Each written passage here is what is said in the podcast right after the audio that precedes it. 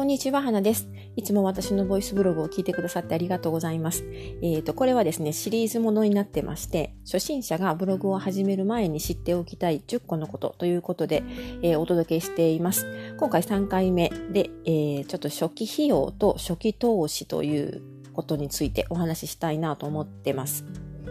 まあ多分あの初めてねブログを始められる方はですね無料でやってやりたいとかできるだけコストを抑えて始めたいと思っている方多いと思うんですけど、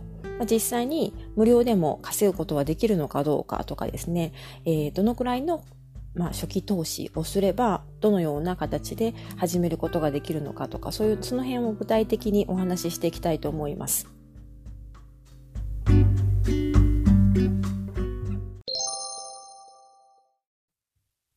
はい。それでですね、まず、えー、無料でもブログアフィリエイトができるのかどうかという点に関してなんですけど、まあ、結果から言うと、結論から言うと、無料でもブログアフィリエイトで稼ぐことは可能です。あの、前回のこのシリーズ2回目の、えー、トークでですね、無料ブログについてお話ししてるんですけど、無料ブログサービスって結構いっぱいあるんですよね。選択肢が多いので。まあ、しっかり慎重に自分のやりたいアフィリエイトの方法に合ったものを選べばですね、えー、無料で始めても稼ぐことは可能です。で、無料ブログで始めてですね、えー、まあ、ASP とか AdSense とかその、そのあたりの広告リンクを取るのは無料でお金かかりませんので、無料ブログでさえ始めていればですね、初期費用はゼロになるんですよね。はい。で、あの、例えばですね、ツールとかね、えー、まあ、アフィリエイトのマニュアルとか、まあ、その辺、あの、販売されているものもありますけれども、もちろんそれは、あの、どうしても欲しいという方は、あの、あの別に止めませんけれども、別にその辺をなくってもですね、あの、マニュアルとかも結構ネットで無料ですでに公開されている記事がたくさんあるので、情報がね、たくさん出てますので、えー、まあ、あまりね、古古い記事をちょっと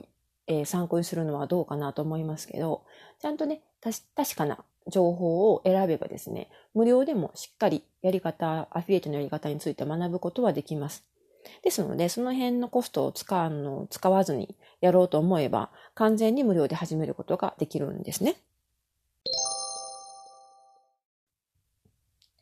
はい。それで、あの、前回の無料ブログのところでちょっとお話ししてるんですけど、えー、まあ私がですね、例えば初心者の方、初めてブログを始める方におすすめ、一番おすすめするのはハテナブログかなと思ってるんですよね。で、しかも、えー、まあアドセンスという方法を利用するのであれば、ハテナブログの場合、有料化しないといけないんですけど、ハテナブログを有料化するとですね、えー、ざっくり1万円かかると思っててください。えー、月額にすると、えー、まあその契約する期間によって変わってくるんですけど、だいたい600円から1000円の間になってくるんですね。で、年払いでお払い、あの、支払うとですね、あの、安くなるんですけど、それで1年分で8500円ぐらいになります。で、それと、アドセンス申請するのであれば、えー、独自ドメインが必要になってきますので、独自ドメインはね、あの、まあ、なんとかなんとか .com とか、何々何々ネットとかそういうあの、ブログのアドレスみたいな感じになるんですけど、それを取得するのに、えー、それも種類によって結構ね、ピンキリありまして、それでも一番安いもので、例えばまあ30円ぐらいから買えるものもあるんですね。で、一番高いものでもまあ1200円。ちょっとあの、ドット .jp とかその辺になると結構あの、ね、お値段してくるんですけど、それ、その手のものを外せばですね、だいたい1000円ちょっとぐらいで、えー、使用できます。で、これも1年間1年ごとの更新になるので、まあ、年間でドメイン代がだいたい1200円から1500円ぐらいかかってくると思っててください。でですね、ドメイン買うときに気をつけてもらいたいのは、あの、ドメインの種類によって最初、最初の1年目は安くても、2年目からいきなり3000円とか4000円とかになるものもあるんですね。ですので、あの、しっかりドメインを選ぶときには、更新料金を確認してから選ぶようにしてみてください。で、あの、つまり、ハンテナブログを有料化して、アドセンス申請して、えー、アドセンスで稼ごうと思うのであれば、大体その年払い1年分8500円程度、プラス独自ドメインの分ということで、大体1万円ぐらい用意しておけば、えー、開始できます。はい。それとですね、あの、ブログを、えー、始めようという時ですね、いろんな方の、まあ、ブログマニュアルとかを参考にするとですね、結構ワードプレスで運営している方が多いことに気づかれるんじゃないかなと思います。ワードプレスというのは、まあ、ブログを作るツールみたいなものなんですけど、そのワードプレスを使ってブログを作ろうと思うとですね、だいたい1年目、えー、最初の初期投資が2万円弱かかると思っててください。えー、何が必要かというと、レンタルサーバー代とドメイン代がいるんですね。で、レンタルサーバーというのは、まあ、ワードプレスそのものを使うのは無料であの使うことができるんですけど、作った、ワードプレスで作ったブログをネット上にアップロードするためにはレンタルサーバーが必要になってきます。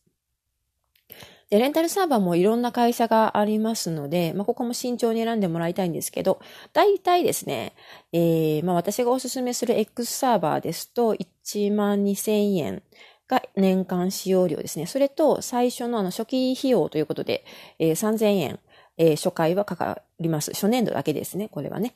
で、あの、合わせて、えー、1万5000円ぐらいかかります。これもあの、契約する期間によって変わってくるので、もっと長く3年契約とかすればね、もう少しあの、割安になるんですけれども、その分初期投資が増えてくるという形になりますね。それで、独自ドメインは先ほども言いましたけど、同じで、えー、だいたい30円から1200円ぐらいかかると思っていてください。ですので、レンタルサーバープラス独自ドメインで合計してだいたいまあ2万円弱かなという感じです。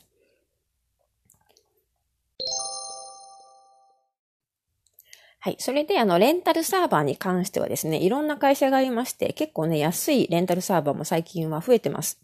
でですね、まあ、私も複数のレンタルサーバーを使ったことがあるんですけれど、やっぱりね、いろいろ使ってみて、あの、落ち着いてるのがや、あの、X サーバーなんですよね。で、X サーバーは、あの、先ほど言いましたけど、年間、1年間で、だいたい1万2000円ぐらいかかってきます。ま、あ月額、月額にすると、1000円程度ですね。で、あの、まあ、安いサーバーになるとですね、300円ぐらいから、えー、使えるサーバーとかもあるんですけど、やっぱり安いなりにリスクとかもありましてですね、あの、サーバーの安定性がちょっと不安定なところが多いんじゃないかなと思います。えー、サーバーがの安定性というとですね、えー、まあ、稼働率とか言ったりもするんですけれど、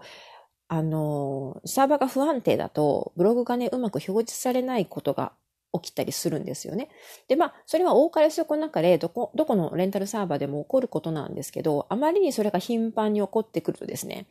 ブログの収益化ができるようになってから、それが、あの、しょっちゅう起こるようでは、やはり収益にそのまま響いてきますよね。ですので、まあ、最初はね、あの、安く済ませたいという気持ちもわかるんですが、レレンタルサーバーの移転も引っ越しも結構めんどくさいので、できればもう最初から信頼できるレンタルサーバーを使う方がおすすめです。あとあの、ワードプレスの管理でですね、あんまりあの、変な レンタルサーバーを使ってしまうと、あの、操作が重かったりとかね、もたついたりとかね、エラーばっかり表示されるとかね、なかなかあの、こう、サクサクっと作業ができないということになってしまうので、そうなると仕事の効率性が下がってしまいます。ですから、そのためにも、やはりちゃんとしたレンタルサーバー、評判のいいレンタルサーバーを選ぶことをお勧めします。で、レンタルサーバーのあの選び方に関してはですね、これまたあの話し出すと長くなってしまうので、ブログの方にも書いてますので、そちらの方をちょっと参考にしてもらえるといいかなと思います。はい。まあ、以上がね、えー、初期投資で、えー、かかってきそうな費用に、コストになってきます。で、この他に、あの、マニュアルとかね、ツールとかも販売されているものがあるんですが、私はですね、最初のブログアフィリエイトを始める段階では、特に必要なマニュアルとかツールとかはないかなと思ってるんですよね。あの、マニュアルというか、そういう、うんまあ、ブログアフィリエイトのやり方に関しては、無料で読めるブログというか、まあ、えっ、ー、と、記事がね、ネット上にたくさん出回っていますので、その辺を参考にして調べればですね、結構、あのしっかりした知識を得られると思うんですね。私もそれに関してはブログで書いているので、もしよかったらそちらも覗いてみてもらえるといいかなと思うんですけど、えー、ですので、まあ、特別ブログアフィリエイトに関するマニュアルとか、まあ、特別なツール、特殊なものを買う必要はないのかなと思ってます。でですね、あの、例えばワードプレスとかハテナブログとかもでもそうなんですけど、えー、このテンプレートと言うんですけど、そのブログのデザインですね。これがね、販売されているものもあります。有料テンプレートと言ったり、まあ、あの、有料テーマとか言ったりするんですけど、まあ、えっと、ブログ、やっぱりね、始めるからには、せっかく始めるんだから綺麗なブログを作りたいとか、見やすいブログを作りたいとか思われると思うんですよね。で、ですので、えー、この有料テンプレートとかを使えばですね、えー、まあ、例えばプロ、プログラミングというかですね、あの、そのブログを書き込むためのコードの、えー、知識がなくっても、簡単に、えー、サクッと綺麗でおしゃれなブログが作れるということになってるんですよね。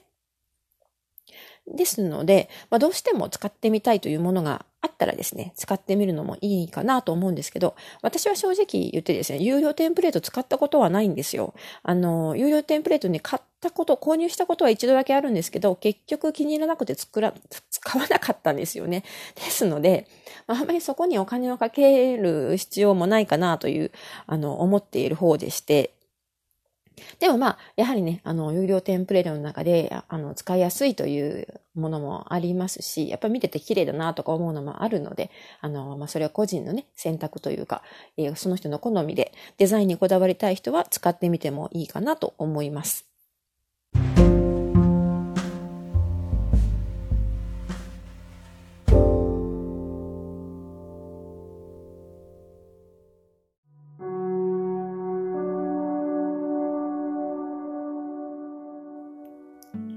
では今回は以上になります。初期費用と初期投資についてお話ししてみました。